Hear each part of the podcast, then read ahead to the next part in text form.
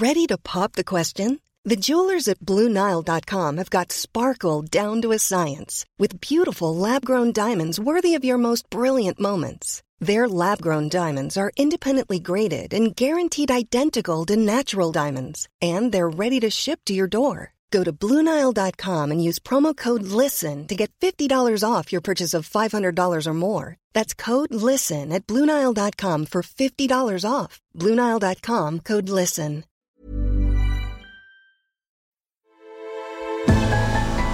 Elle, elle, elle. Elle nous reçoit chez son ex-mari, rive gauche, à Paris. Sans façon, ni chichi. Je sors de la douche, faites comme chez vous, nous crie-t-elle en s'engouffrant dans un long couloir. Alessandra Sublet revient d'un cours de claquettes intense, le besoin de se dépenser. Il y a quelques années déjà, elle a fui la capitale, où elle ne s'est jamais sentie à sa place, pour s'installer dans le sud de la France. Depuis, elle fait des allers-retours, comme en ce moment, où elle est sur scène tous les soirs pour un one-woman show, un saut dans le vide.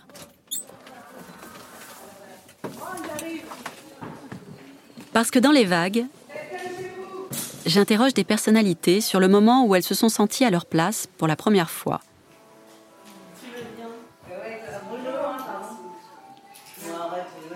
Ce moment où l'on se sent enfin en adéquation avec soi-même.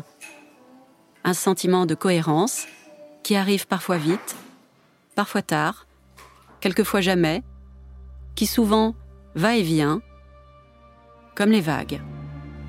Animatrice star pendant des années, Alessandra Sublet a tout plaqué pour monter sur les planches dans un seul en scène librement inspiré de sa vie.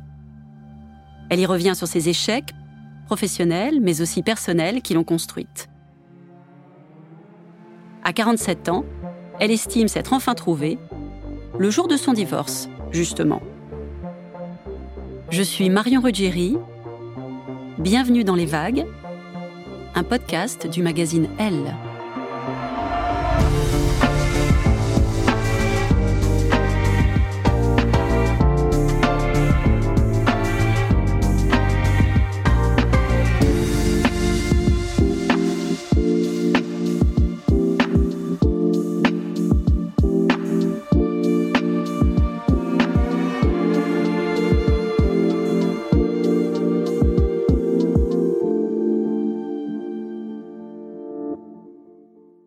Alessandra Sublet, bonjour. Salut. Vous nous recevez chez votre ex-mari euh, dans cet appartement. Peut-on en déduire que c'est un divorce réussi? Je crois qu'on peut le dire. Effectivement, lui est dans le sud chez moi pendant que moi je suis à Paris chez lui. Euh, euh, parce qu'effectivement, quand je travaille à Paris, et c'est le cas en ce moment puisque je suis sur scène, bah, lui, lui descend et s'occupe des enfants. Donc oui, c'est un divorce réussi et c'est une vraie chance. Alors, vous venez de le dire, vous vivez aujourd'hui dans le Sud. Pourquoi ce choix? Qu'est-ce qui vous plaît là-bas? Euh, ben, en vérité, euh, je, suis lyonnaise déjà, donc on partait plus souvent dans le sud euh, qu'on montait dans le nord, c'est le cas de le dire. Et je me suis toujours dit qu'un jour j'aurais j'aurais une maison dans le sud et je vivrais au bord de la mer. Donc, à un moment donné, quand j'ai senti que professionnellement j'avais un peu moins de, de motivation et surtout que j'avais très envie de cette qualité de vie, bah, j'ai fait le pas euh, très instinctivement et très naturellement. Cette qualité de vie, elle se traduit comment? La qualité de vie, c'est d'avoir euh, le soleil au quotidien, euh, parce que je, je, suis profondément une fille du soleil, je crois.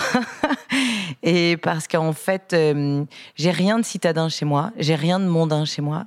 J'habite dans un coin de campagne avec un PMU, une boulangerie, une boucherie. J'adore pouvoir boire le café le matin en lisant la presse avec mes anciens du coin. Voilà, c'est ça la qualité de vie. C'est des choses simples qui se traduisent par des petits trucs au quotidien qui sont pour beaucoup anodins et qui veulent pour moi dire beaucoup. Et que vous ne trouviez pas à Paris? Et que je n'avais pas à Paris. J'ai jamais senti que j'étais à ma place ici. C'est un truc de dingue. J'ai toujours apprécié Paris en tant que ville, capitale, euh, des musées, de la Tour Eiffel, de, tout ce qui l'entoure. Et notamment quand je faisais les matinales, parce que je passais avec mon petit scooter euh, place de l'Étoile et qu'il n'y avait pas un chat et que je me disais waouh, c'est quand même dingue mais rien de cette ville ne m'attire et, et, et, je suis à ma place là où je suis aujourd'hui, c'est sûr.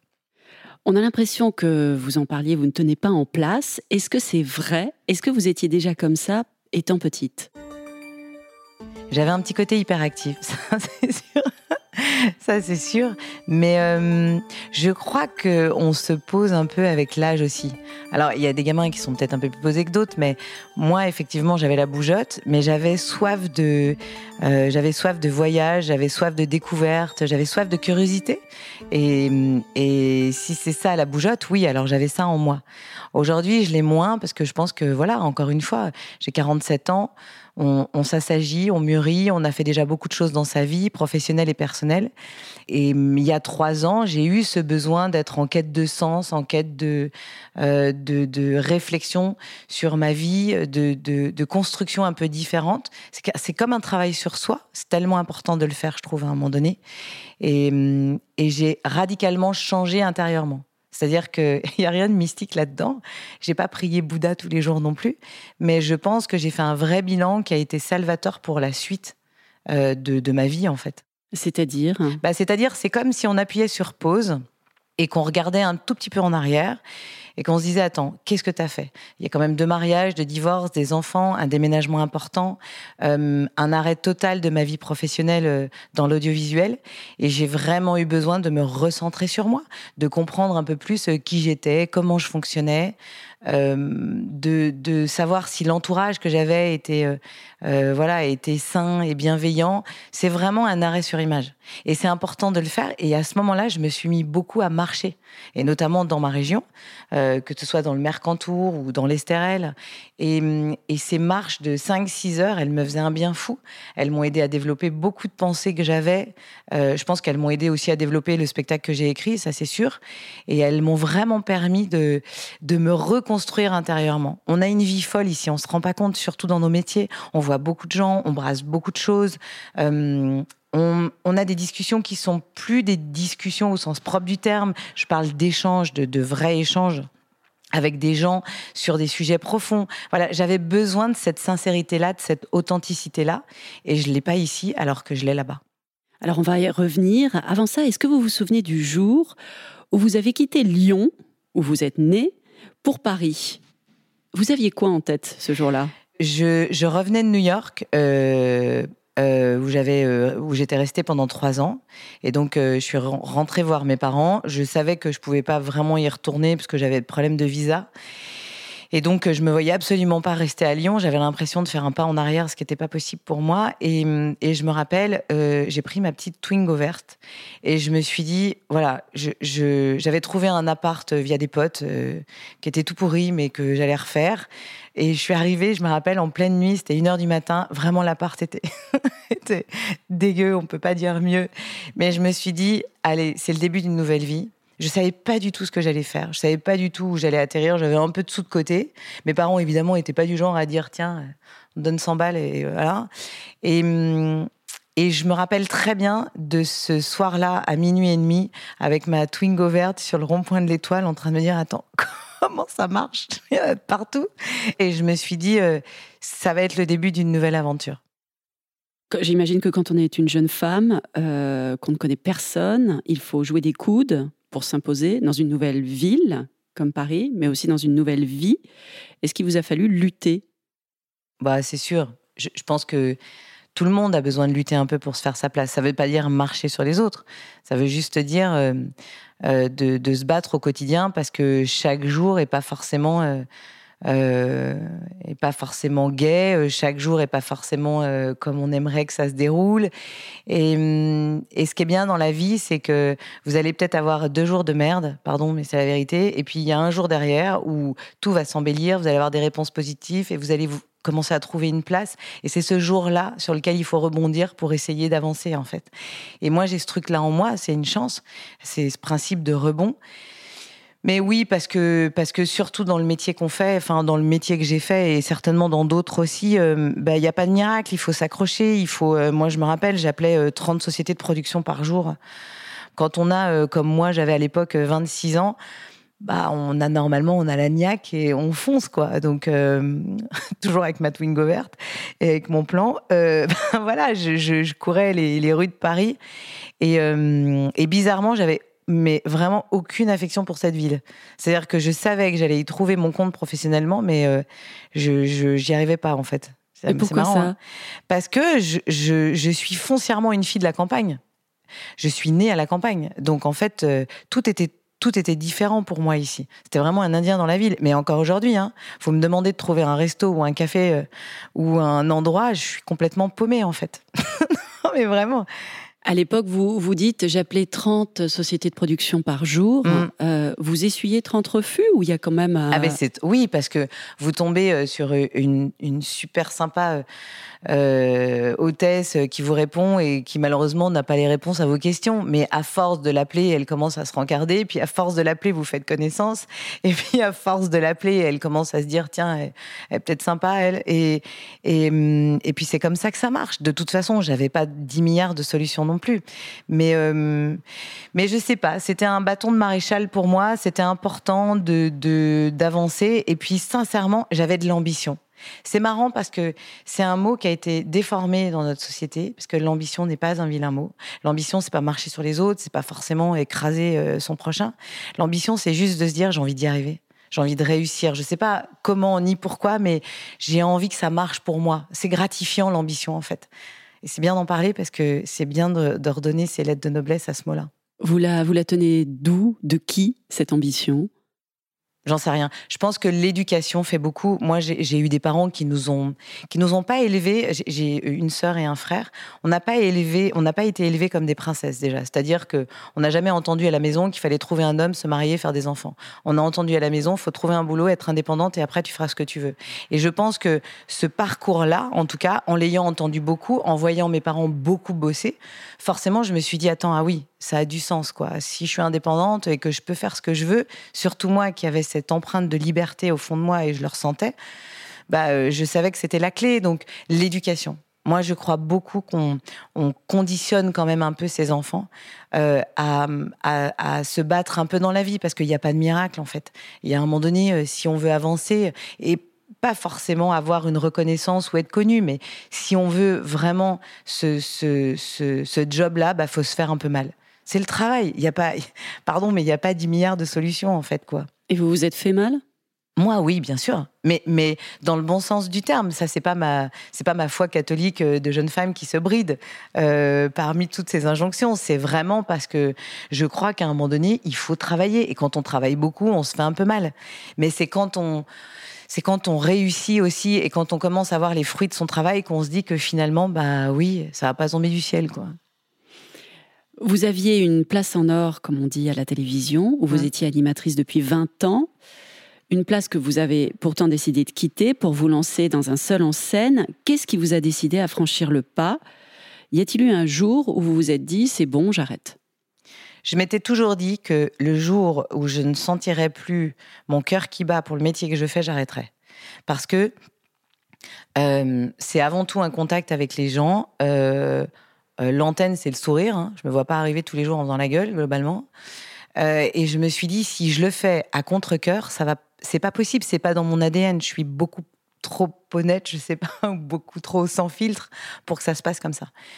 Et j'ai senti que ça arrivait petit à petit et je me suis dit c'est le moment. Mais un peu comme dans un couple quand les choses s'effritent en fait. On réessaye et puis si vraiment on voit que ça prend pas, eh ben on se sépare. Ben, c'est la même chose.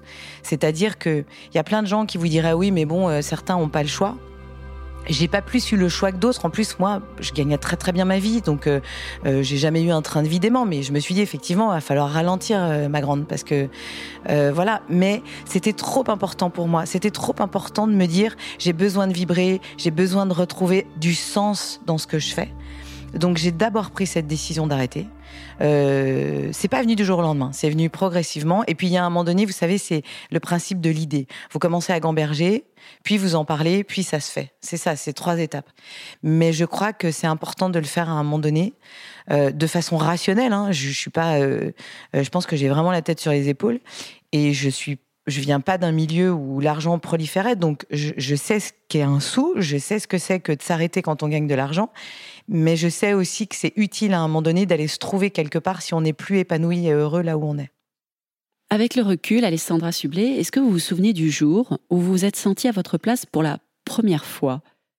Et qu'est-ce qui s'est passé ce jour-là? Quand j'ai divorcé pour la deuxième fois. Oui, parce que je me suis dit, euh, c'est pas simple un divorce. Et encore une fois, je le dis dans le seul en scène, euh, c'est devenu très banal aux yeux de la société, mais néanmoins, ça reste traumatisant pour ceux qui le vivent. Mais quand on arrive à divorcer, à faire le pas en tant que femme, à un moment donné, on reprend quelque chose qu'on a peut-être égaré et, hum, et donc de retrouver sa juste place. Je dis pas que les femmes mariées l'ont pas, attention. Hein. C'est que moi, à ce moment-là, je me suis dit, tu n'es pas faite pour ça, ma fille. C'est pas ta vie, c'est pas ce qui te rend heureuse, euh, et cette place-là n'était pas la tienne. Et je me retrouve à ma juste place aujourd'hui en ayant repris cette liberté-là. C'est-à-dire que euh, euh, en aucun cas j'aurais pu vous faire une réponse professionnelle sur cette question-là. Retrouver ma juste place à un moment donné, ça a été retrouver mon identité, ma liberté, mon épanouissement. Et certaines femmes le vivent avec des hommes. hein. Encore une fois, moi, j'ai juste pas ça pour moi et j'ai besoin d'être euh, comme je vis là, c'est-à-dire un peu électron libre. Et même si je me marie une troisième fois demain, j'aurai jamais cette vie rangée, euh, euh, des caleçons à côté de mes culottes, euh, de d'emménagement, ou peut-être dans 10 ou 15 ans ou 20 ans, j'en sais rien. Mais voilà, je suis à ma juste place aujourd'hui. Mais ça, pour l'être, ça demande de travailler sur soi. Et c'est pas facile, c'est hyper dur parce qu'on fait des constats qui sont pas simples. Donc on touche un peu le fond, puis après on rebondit et puis on essaye de repartir. Quoi. Quel genre de constat? Ben, c'est encore une fois le regard des autres quand on, quand on divorce, par exemple. Moi, c'était mon deuxième divorce, mais là, j'avais des enfants. Quand on divorce, il y a d'abord le regard des autres et ensuite, il y a euh, euh, ce petit truc traumatisant de, des dommages collatéraux qu'on, voilà, qu'il y a autour de soi. Et ça, on s'endort pas sereinement le soir parce que vos parents peuvent vous faire la morale, parce que vos amis peuvent vous dire Ah, mais c'est quand même ton deuxième divorce, tu crois pas que tu as un problème? Euh, voilà, c'est c'est les injonctions de la société. C'est tout ce qui fait que certains, que certains pensent vivre dans une certaine normalité. Cette normalité n'est pas la même pour tout le monde. Et elle n'est pas, elle n'est pas celle que moi j'ai envie d'avoir. Ma normalité à moi n'est pas celle du voisin. Et c'est pas grave. Tu peux me juger, mais moi, en fait, si j'ai besoin d'être droite dans mes bottes, c'est cette normalité-là qui est bonne pour moi. C'est dur hein, de prendre un chemin qui n'est pas celui des autres. Dans la vie, c'est hyper dur. Et alors moi qui suis hyper atypique, à chaque fois j'ai pris le chemin de traverse, à chaque fois je me suis retrouvée confrontée au regard des autres. Et dans nos vies tous les jours, on l'est. Par exemple, Bah, en fait, euh, bah, euh, typiquement, on arrête la télévision euh, pour partir faire autre chose. euh, dans le regard des autres, il y a une anormalité. Euh, on divorce deux fois, il faut aller voir un psy. On, on- on- on nous culpabilise assez souvent sur la façon de euh, d'éduquer nos enfants aujourd'hui, qui, pardon, sont dans des vrais cocons. hein. C'est-à-dire qu'en fait, euh, je me rappelle de l'époque où moi, on fumait dans la bagnole avec les gamins derrière et sans réhausseur. Et, euh, et tu vois, il y a, on nous dit plus libre aujourd'hui dans la société dans laquelle on est. Moi, j'ai l'impression qu'on est dix fois plus bridé qu'avant. Il y a des paroles qui se libèrent, notamment du côté des femmes, et ça, c'est une bonne chose. Mais on est euh, très bridé quand même par le regard des autres. Et j'ai l'impression plus qu'avant, bizarrement. lorsque, lorsque vous êtes parti euh, vous installer dans le sud, Mm. on vous a à l'époque quasi accusé d'avoir abandonné euh, vos enfants. Ouais, Vous avez deux enfants. ouais, ouais, c'est fou. J'avais dit dans une interview pour le L, justement, que euh, j'étais très heureuse de m'affranchir un peu de mon rôle de mère et de laisser la place au père. Et que je partais vivre dans le sud. Effectivement, j'avais mes enfants une semaine sur deux à Paris. Mais c'est fou en fait. C'est-à-dire que le fait de dire que une femme peut s'affranchir un peu de son rôle de mère suite logique d'un divorce va en faire réagir d'autres du même âge que vous, hein. pas plus vieille. hein. C'est ça qui est dingue. Et moi, je me suis dit, euh, il y a un truc qui cloche quelque part en fait. Moi, on me vante euh, euh, tous les jours l'émancipation des femmes, on me prône leur indépendance, on m'explique qu'on prône l'indépendance des femmes. Euh, et à côté de ça, je me prends une volée de bois vert sur les réseaux sociaux parce que j'explique que je m'affranchis de mon rôle de mère et que j'aimerais m'épanouir en tant que femme. Bah, typiquement, on touche du doigt ce que je viens de vous dire. C'est-à-dire que on n'est pas dans une société qui évolue tout le temps non plus dans le bon sens. Ou alors, il faut accepter que certaines d'entre nous bah, aient pris en compte euh, l'avancée de notre société et notre condition féminine pour s'épanouir pleinement. Et puis franchement, qu'est-ce qu'on en a à foutre de ce que je vais faire moi, quoi? Moi, je suis pas dans le pied des autres, donc j'ai pas envie qu'on rentre dans le mien. Euh, et d'ailleurs, euh, j'ai jamais été dans le pied des autres. Et, et j'aimerais pas y être. je pense qu'il y a beaucoup de gens qui vous jugent et dont c'est beaucoup plus le bordel dans leur vie. Donc, euh, c'est ça être droite dans ses bottes. C'est à un moment donné accepter qui l'on est, le dire haut et fort, et, peut-être aider certaines qui vous écoutent. Voilà. Si ma notoriété doit servir à quelque chose, quand même je suis pas Beyoncé, bah, ce sera à ça. Et désormais, ce sera même qu'à ça. ça va être mon, mon bâton de maréchal numéro 2, quoi. Comment ont réagi vos enfants? Quand, euh, quand quoi tout ça? La, la, séparation d'abord. Alors nous, on leur a parlé avec Clément, donc tous les deux, euh, et ça n'a pas été simple. Ce qui n'a pas été simple pour eux, c'est qu'on a fait tous les confinements ensemble derrière.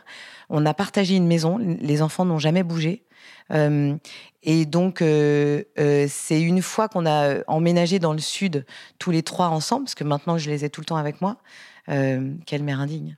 Et, et, là, pour le coup, il y a eu une vraie césure. Je pense que la communication avec nos enfants est le premier vecteur de bonnes ondes.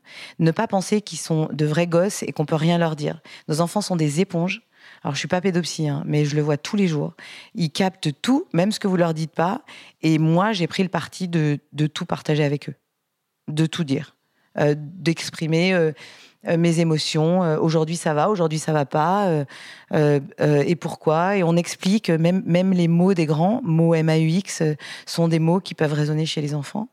Donc voilà, je prends pas mes gamins pour des gamins, en fait. Hmm. Euh, vous abordez dans, votre spectacle euh, le poids du regard des autres dont vous parlez euh, mmh. depuis le début de cet entretien à travers un dîner pénible. Est-ce que vous pouvez nous le raconter? Ouais. En fait, il y a 20 ans, je me suis retrouvée à Paris, dans cette grande capitale, autour d'un de, dîner mondain. Des amis à moi qui m'avaient, enfin pas des amis, des connaissances à moi qui m'avaient invité. je m'étais dit, oh, c'est peut-être le bon endroit pour se faire des relations professionnelles. Et en fait, je me retrouve dans ce dîner avec des gens qui parlent de plein de choses, de culture, de livres, de films. Évidemment, je capte pas tout parce que j'avais pas cette culture-là. Et surtout, moi, à la maison, on n'allait pas au théâtre, pas forcément au cinéma. C'était une culture plus populaire, entre guillemets.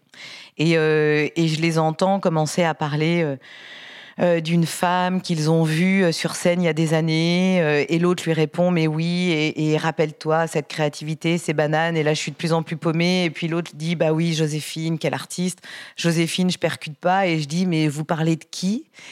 Et là, on m'a regardé comme si j'étais une bête curieuse, puisqu'effectivement, il parlait de Joséphine Baker, et moi, je ne savais pas qui c'était. Mais ce moment-là, qui a duré 30 secondes, c'est très loin, où j'ai vraiment senti d'être une merde en plein dîner, m'a fait me sentir tellement petite et tellement honteuse que je me suis dit, mais c'est fou de... D'abord, je m'en suis voulu presque de me mettre dans cette position-là. Et après, je me suis dit, c'est complètement con de faire vivre ça à quelqu'un. Tu peux simplement expliquer qui est Joséphine Baker et puis passer ton chemin. Mais ce dîner m'est resté. Et il m'est resté comme étant euh, euh, quelque chose qui, euh, dans le jugement, reste tellement petit, tellement bête, parce que personne ne sait tout sur tout, en fait. Mais il y a des gens, et pardon, mais à Paris plus qu'ailleurs, hein, quand même, qui ont ce côté euh, très euh, euh, j'ai tout fait, j'ai tout vu, j'ai absolument tout découvert, et toi ta gueule. Mais, mais ta gueule, toi, en fait. C'est-à-dire que moi, j'ai tellement d'admiration pour les gens qui ont le bon sens de la vie, l'humanité, quoi. C'est pour ça que j'explique dans le spectacle que quand tu croises des gens comme Jean d'Ormesson ou Jacques Chancel qui ont été des maîtres à penser pour moi, qui ont passé du temps avec moi à m'élever un peu et qui m'ont jamais rabaissé, bah, je me dis voilà, l'intelligence, elle est là. Mais c'est d'abord l'intelligence de la vie. On met du temps à s'affranchir des regards Ben oui. Ça commence tôt, hein, ça commence à l'école déjà, où tu prends, tu prends cher quand même, quoi. Mais euh, qui que tu sois d'ailleurs. Oui, ça prend du temps parce qu'il faut trouver sa place. Alors, il y a des gens qui vont vous dire, euh, moi, rien à faire, le regard des autres. Ah, c'est pas vrai. Il y a forcément un moment donné ou un autre, ou dans ta vie, où, où tu es en décalage, en fait, d'un milieu social, ou, ou de gens qui n'ont pas la même culture que toi, ou de gens qui élèvent pas tes gosses de la même façon. Alors après, avec le temps, moi, je crois que là, je fais tellement de bien. Moi, je suis tellement heureuse d'avoir plus de 40 ans. Et plus je vieillis et plus je me dis c'est génial la vie. Pourquoi ça? Mais parce que en fait c'est le début est très dur quoi. Pour rien au monde je repartirai à 20, 30 ans. Pour rien au monde, rien, tout est dur, je trouve. Tes histoires d'amour sont compliquées, euh, rien n'est apaisé, voilà en fait. Aujourd'hui, est-ce que vous vous sentez bien à votre place? Mais tellement. Mais oui, j'ai jamais été aussi épanouie que maintenant. Jamais parce que, encore une fois, je pense que je me suis vraiment affranchie du regard des autres. Et alors là, je suis passée dans une autre phase qui est vraiment sans filtre. C'est-à-dire qu'il n'y a plus de problème à dire non, il n'y a plus de problème à dire les choses. Je, maîtrise l'entourage que j'ai, c'est-à-dire que j'ai peu de gens autour de moi, mais c'est des gens géniaux et qui se gênent pas non plus pour me dire ce qu'ils ont à dire. Et on a de vraies conversations profondes qui ont du sens. Et on, on se fait pas chier, quoi. Je peux pas te dire mieux. C'est, pardon d'être vulgaire, mais, mais c'est vraiment ça, quoi. Et, et, je, et, je, et je pourrais plus aller sur un chemin qui m'emmène dans la contrainte, personnelle ou professionnelle. Et c'est pour ça que je suis très heureuse d'être sur scène le soir parce que je délivre un peu ça. Et si ça peut faire du bien un tout petit peu à ceux qui m'écoutent, ben, j'aurais gagné le pari, quoi. Vous vous sentez comment sur scène? Libre.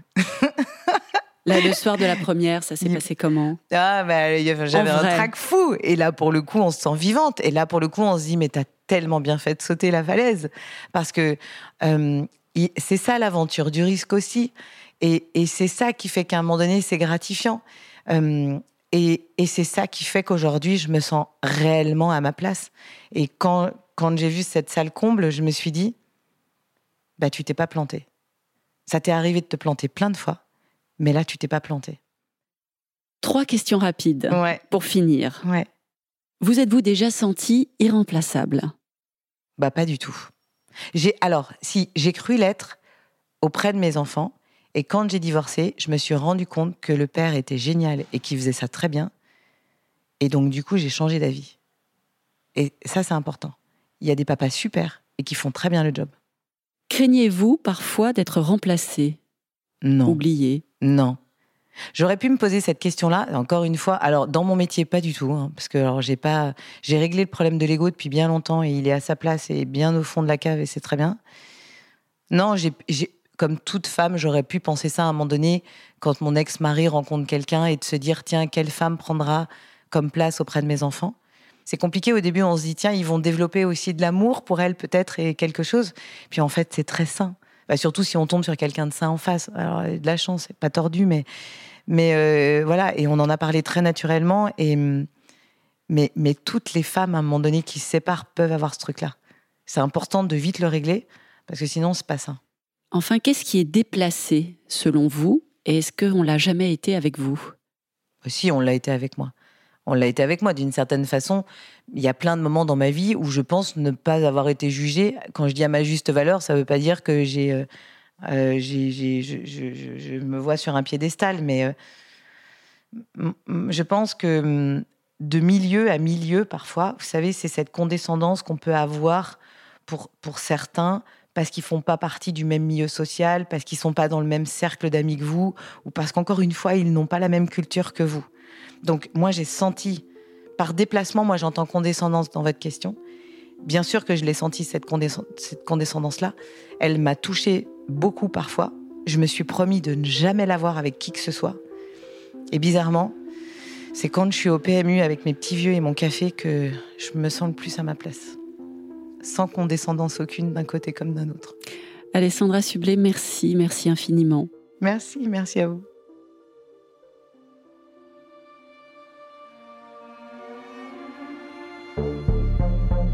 Je suis Marion Ruggieri. Vous venez d'écouter Les Vagues, un podcast du magazine Elle. Cet épisode a été tourné et mis en musique par Sam Jamin, monté par Julia Courtois, produit par Louis Média. La musique est signée Michael Lio.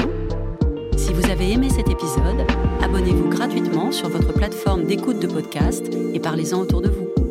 À très vite.